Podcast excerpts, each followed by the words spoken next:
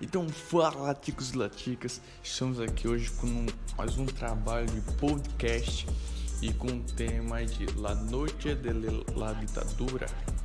E hoje estamos aqui presentes, Sheila. Fala aí, Sheila. Oi pessoal, eu me chamo Sheila e esse trabalho vai ser muito bom. Também conosco estamos o Arthur. Fala aí, Arthur. Oi, meu nome é Arthur espero que vocês gostem do nosso podcast. E nossa conhecida e querida Juliane. Diz um oi aí, Juliane. Oi, galerinha, me chamo Maria Juliane e espero que vocês amem o nosso podcast. No século XX, é, especificamente entre 1960 a 1980, iniciou-se uma série de ditaduras militares na América Latina. Essas ditaduras foram muito influenciadas pelos Estados Unidos, que encontraram nessa forma de governo é, de manter o continente sob sua influência e evitar o comunismo é, de Cuba se espalhasse pela América. Diferentes países da América Latina, como Paraguai, Uruguai, Argentina, Chile, Peru, Bolívia, Guatemala, República Dominicana entre outros, tiveram ditaduras conservadoras conduzidas em sua maioria por militares. A implantação dessas ditaduras está diretamente ligada com o cenário da disputa da Guerra Fria. Se por um lado temos é, evidentes relações entre os golpes militares e os interesses do capitalismo norte-americano, por outro, nós não podemos negar que o, teve o apoio de uma boa parte da população latino-americana a chegada ao poder desses governos. Eles acreditavam que somente a intervenção militar estaria garantindo a urgente defesa contra a ameaça comunista. Também nós podemos citar um espantoso número de movimentos civis que se proliferaram em favor das intervenções militares em boa parte da América. Muitas dessas manifestações é, a favor da ditadura foram elaboradas por setores da classe média, empresariado nacional, das oligarquias locais e até mesmo da Igreja Católica, com medo é, de que o exemplo de Cuba viesse a se espalhar por nações vizinhas. Os governos militares tinham entre si uma poderosa rede de comunicação, onde contatos eram tecidos com o intuito de limpar todo tipo de oposição.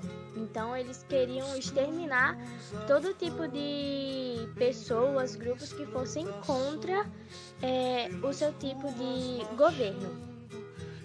Nesses termos, podemos localizar a Operação Condor, com a intenção de perseguir esquerdistas, antipatriotas e subversivos nos países do Sul. É, a repressão foi instituída de várias formas, sendo a censura aos meios de imprensa oficializada e a tortura juridicamente. Exílios, prisões e desaparecimentos de perseguidos políticos também se fizeram cotidianos em países como Chile, Argentina, Bolívia e Brasil. Como nossa querida Sheila falou, foi um momento bastante, bastante trevoso. Foi trevoso onde sofreu muita perseguição, houve bastante mortos, bastante desaparecidos. Um exemplo disso que relata bastante é o filme La Noite de los Lápices, onde o ocorrido acontece em 1976, onde estudantes protestantes foram sequestrados, torturados e muitos e muitos dos sequestrados foram mortos. Mas aí vem a pergunta: por que isso estava ocorrendo? Vou te contar uma história. O relato posteriormente afirma que foram sequestrados por participar de uma luta pela criação uma passagem estudantil na cidade. Essa mobilização ocorreu um ano antes, em 1975, durante o governo de Isabel Perón. Mas na verdade, quem é Isabel Perón? Isabel Perón, ela é, ela é a terceira mulher de Juan Domingo, ex-presidente naquela época. Após sua morte, Isabel Perón assumiu em seu lugar. Mas na realidade, foram marcadas pela ditadura como criminosos subversivos Então, a galera que ia pra rua protestar a favor da parte estudantil eram considerados criminosos por seus motivos, ativismos políticos. Eles só tinham entre 16 e 18 anos. Então, por meio disso, vários políticos envolvidos nessa ocasião foram totalmente inocentados, sem nenhum motivo de julgamento, sem nenhum motivo de justiça. Durante o protesto ocorrido nas suas argentinas, seis estudantes do ensino médio foram sequestrados.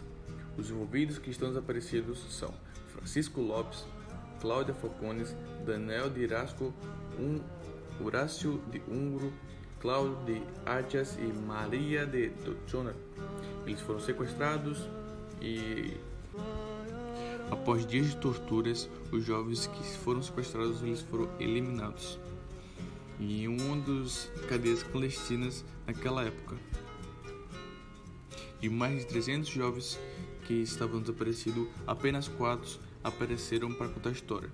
E entre eles estão Emily, Gustavo, Patrícia e Paulo.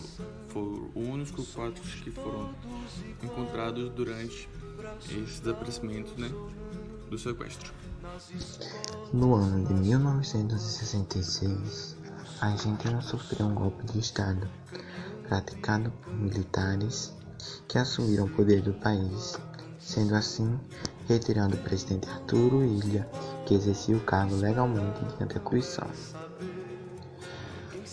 Esse golpe ocorreu no dia 28 de junho deste mesmo ano, e a partir dessa data deu-se início, então, a uma série de governos militares que durou apenas sete anos.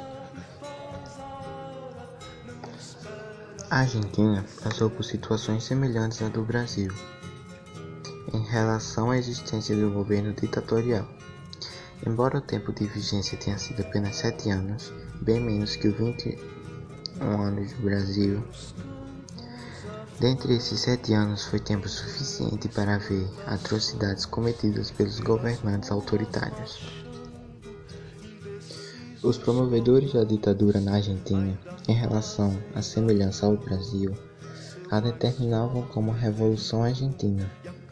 Logo após a tomada de poder, entrou em vigor no país o Estatuto da Revolução Argentina, que legalizou as atividades militares. O intuito dos golpistas era de permanecer no poder por tempo indeterminado, enquanto fosse necessário para sanar todos os problemas argentinos que convém dizer distribuir todo o poder democrático a somente o militar.